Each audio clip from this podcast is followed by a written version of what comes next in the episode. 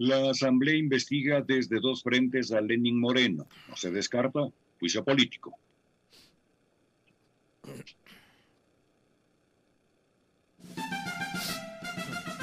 Punto relevante.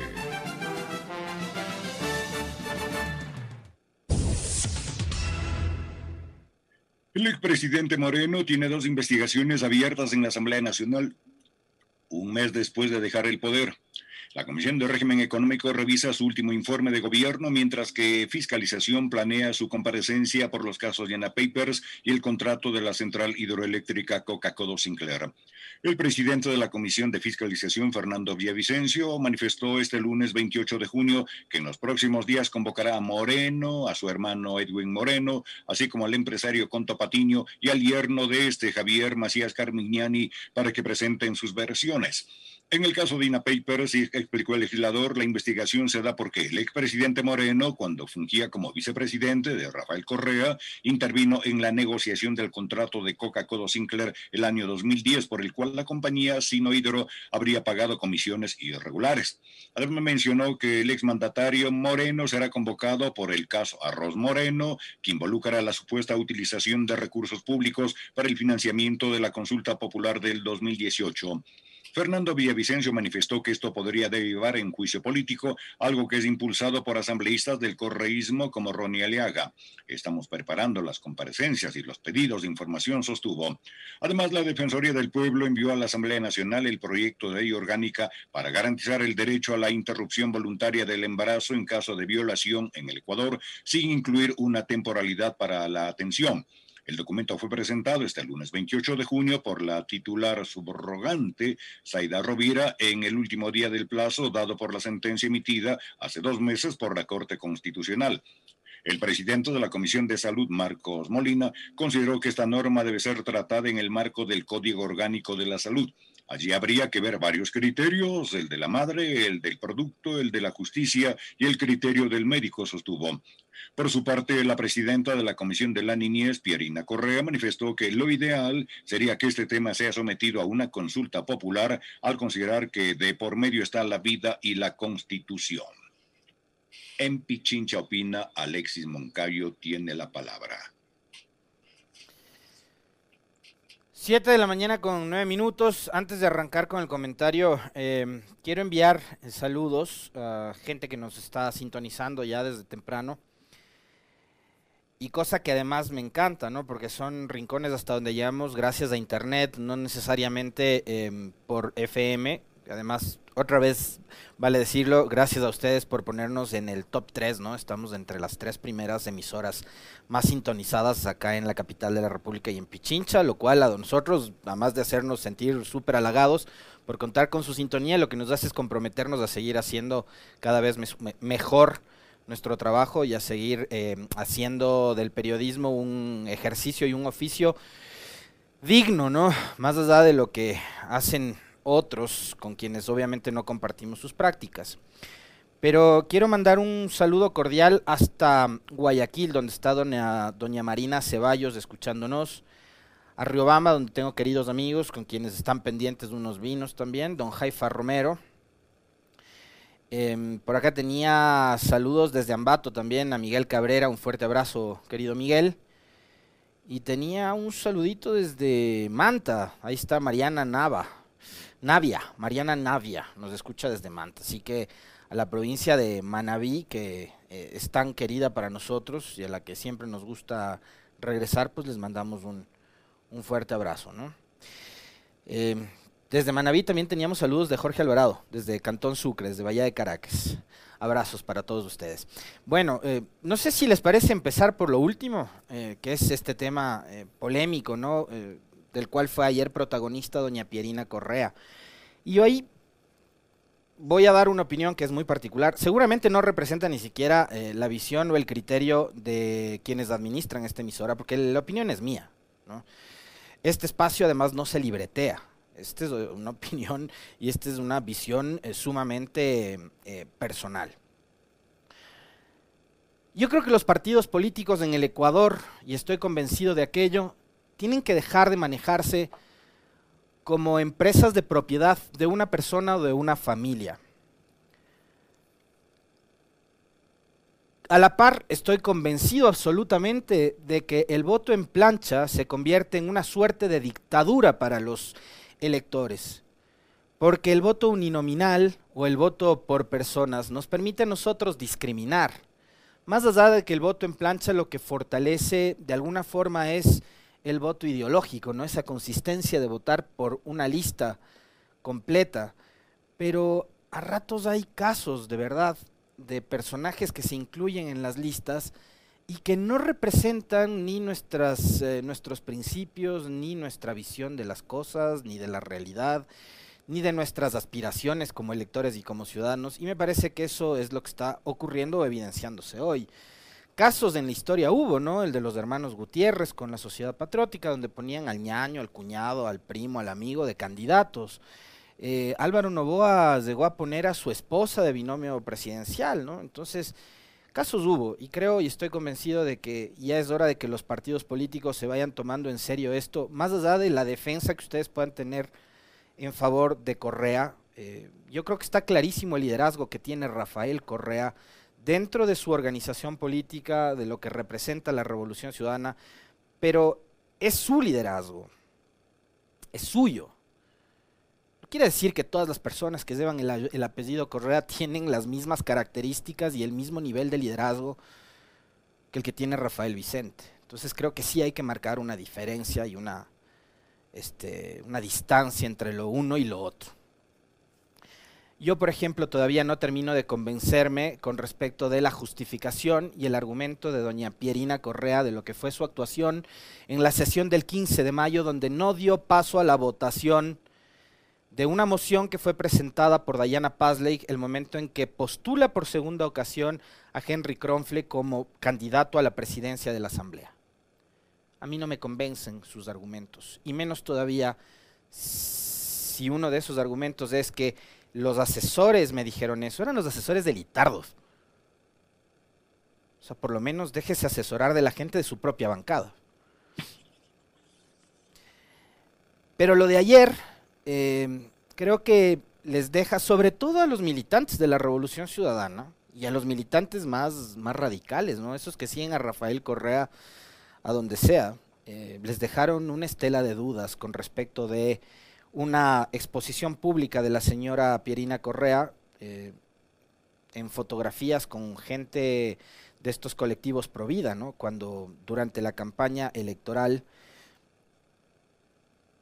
los candidatos de UNES y el propio Andrés Arauz se mostraron, digamos, como más alineados o apegados a una mm, tendencia de carácter y de corte más progresista en lo que tiene que ver, por ejemplo, con el avance de los derechos de las mujeres. Y ahí me refiero a lo que sucede, por ejemplo, con niñas que han sido víctimas de violación. Ayer doña Pierina Correa apareció en fotografías y en videos acompañada de menores de edad que aparentemente habrían sido víctimas de violación y con bebés en brazos, revictimizándolas y de forma pública, además. Con lo cual no comparto en lo absoluto, y menos aún siendo la señora Correa presidenta de la comisión que defiende, en teoría, los derechos de la niñez. Y más aún cuando hay un dictamen que debería ser de obligatorio cumplimiento por parte de la Asamblea, emitido por la Corte Constitucional, de que se tramite una norma que despenalice el aborto por violación, no el aborto per se, el aborto por violación.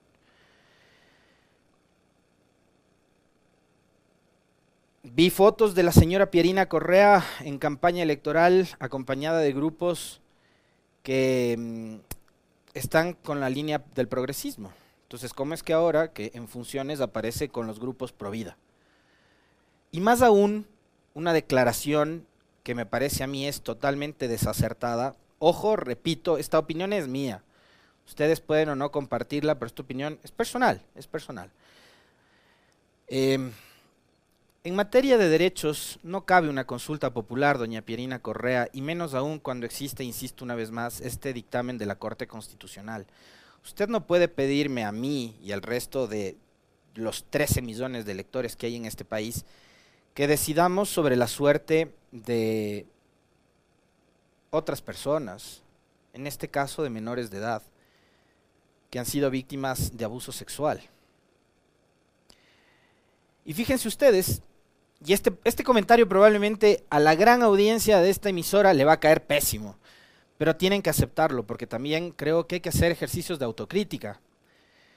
Ahora mismo descubrimos que el progresismo no es pues un patrimonio únicamente de la centroizquierda o de los socialistas. Resulta que progresistas también son los de la derecha. Y fíjense ustedes que mientras ayer doña Pierina Correa aparecía con grupos pro vida, luciendo pañoletas de color celeste, resulta que el gobierno de Guillermo Lazo, que es del Opus Dei y que representa a la extrema derecha y no sé qué cuentos más, dio paso a la creación de una Secretaría de la Diversidad, el Día del Orgullo Gay. En lo de fondo, en lo de fondo dio paso el gobierno de, de Guillermo Lazo a la creación de una Secretaría de la Diversidad. Vamos a ver qué es lo que ocurre después, cuáles son sus competencias, qué tipo de políticas emite, pero yo por lo menos lo califico como algo positivo. El Día del Orgullo Gay, tremendo mensaje del gobierno de Lazo del gobierno del hombre del Opus Dei, de la extrema derecha, de los intolerantes y todo lo que ustedes quieran. Pero creó una Secretaría de la Diversidad.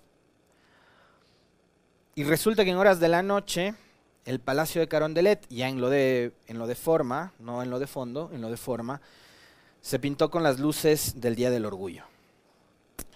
Esos son pequeños detalles y como ayer lo conversaba con algunos amigos muy queridos en, en un chat, esos son detalles por eso decía, lo uno, lo de fondo es política pública, defensa de la diversidad, de las diversidades. Y en lo de forma, pintar el Palacio de Carondelet con los, con los colores de la bandera de los LGBTIQ. Esos detallitos dan muestra de lo demócrata que puede ser alguien. Es buena publicidad. Es buena publicidad. El tema es que antes no se lo hizo. ¿ya? El tema es que antes no se lo hizo, hoy lo hace Lazo. Entonces, creo que eso también nos va rompiendo ciertos esquemas, ¿no? Sobre lo que es y lo que, qué representa ser progresista en este país. Y si el progresismo además es únicamente atributo de las izquierdas, cuando vemos que las izquierdas se quedaron estancadas en décadas pasadas. Para analizarlo. No tienen por qué pensar igual que este periodista. Yo respeto totalmente su opinión, su visión así como espero y anhelo que ustedes también respeten la mía. Por eso decían, capaz que ni siquiera los, los, administradores, los principales de esta emisora comparten lo que yo estoy diciendo. ¿Ya? Pues acá dicen es pura demagogia. Sí, eso es lo de forma, digo. El tema es que antes no lo hicieron. Y el tema es que con esos detallitos, ¿ya? Ellos consiguen buena publicidad. Eso es lo que no logramos entender. Nada más. Sí, comunicar es a veces tan sencillo, ¿no? Con una luz. Como por ejemplo ayer veía la rotonda en Guayaquil, iluminada también con los colores del arco iris. Bueno, en Guayaquil hasta hace poco, una pareja del mismo sexo ni siquiera podía caminar de la mano en la calle. Pero se venden así, pues cojo y pinto mi casa de los colores del arco iris. Pero resulta que como autoridad yo prohíbo que dos personas del mismo sexo caminen tomados de la mano. En fin, 7 de la mañana con 20 minutos. Eh, el otro tema que nos planteaba el profe es la convocatoria a Lenin Moreno para que vaya a la Comisión de Fiscalización a que aclare lo relacionado con el caso. Eh, me dice Wilson que estás mal, amigo. Puedo estar mal. Tienes que respetar mi opinión como yo respeto la tuya. Eh, a que hable sobre el caso INA Papers y a que hable sobre el caso Coca-Cola Sinclair. Hay que recordarles algo a todos ustedes y a todos quienes nos ven y nos escuchan. La asamblea anterior, cuando la señora Elizabeth Cabezas era presidenta del Parlamento, bloqueó el eh, llamado a Lenín Moreno para que vaya a comparecer y a que aclare todo lo relacionado con INA Papers. Hubo una moción presentada por Ronnie Aleaga de la bancada de la Revolución Ciudadana y ahí recordarán ustedes que ese episodio dio lugar a una escena que es de las más patéticas de la política ecuatoriana en los últimos años, ¿no? Cuando Elizabeth Cabeza, siendo la presidenta del primer poder del Estado, le llama por teléfono a María Paula Romo y le dice, hermana, tienes que llamarles a estos hijos de tales, a los socialcristianos, les trataba así, porque van a votar a favor de la moción presentada por los estúpidos correístas. Entonces la hermana, que no era más que María Paula Romo, la ministra de gobierno de entonces, que era la que operaba políticamente a través de los repartos, ya sabemos que repartía hospitales, gobernaciones, cargos públicos y qué más habrá sabido repartir doña María Paula Romo, cogió el teléfono y les llamó a los hijos de tales y les dijo, porcos, cuidado se les ocurre votar a favor de la moción presentada por los correístas para llamarle a nuestro presidente, que es tan honesto, Lenin Moreno, a que rinda cuentas por la corrupción del caso INA Papers. Eso hicieron Elizabeth Cabezas y María Paula Romo durante el periodo legislativo anterior. No nos olvidemos de ese detalle. Ahora, si lo llaman a Moreno, ojalá lo sienten a Moreno y ojalá Moreno vaya y dé la cara, como no dio la cara durante los cuatro años para comparecer a verdaderas entrevistas, porque lo que hicieron eh, con Michelena y con la Susecom de entonces y de tales fue armarle eh, y, diseñarle modelos de conversatorios en donde los periodistas iban incluso a rendirle pleitesía a Moreno. Recuerden ustedes. Le felicitaban a Moreno. Por ahí anda un dirigente de la Asociación Ecuatoriana de Radiodifusión al que después le premiaron con una frecuencia. ¿Ah? Chica es el apellido, Clever Chica, el que se fue de una entrevista aquí con Carla y con Andrés, abandonando el espacio porque ya no sabía ni qué responder. ¿Se acuerdan? Bueno, yo a veces sí tengo buena memoria, sí suelo acordarme de esas cosas. Entonces le armaban, le montaban esas entrevistas que eran todas pautadas y pactadas, donde no respondía nunca ninguna pregunta. Ojalá ahora los asambleístas eh, con, eh, digamos, la solemnidad que le debe caracterizar al primer poder del Estado, que es la Asamblea, donde estamos representados todos los ecuatorianos, puedan sentarle a Moreno, ¿ya? Y hacer que el hombre diga toda la verdad sobre el caso INA Papers, algo que se bloqueó durante la presidencia de Elizabeth Cabezas y durante el paso de María Paula Romo eh, por el Ministerio de Gobierno.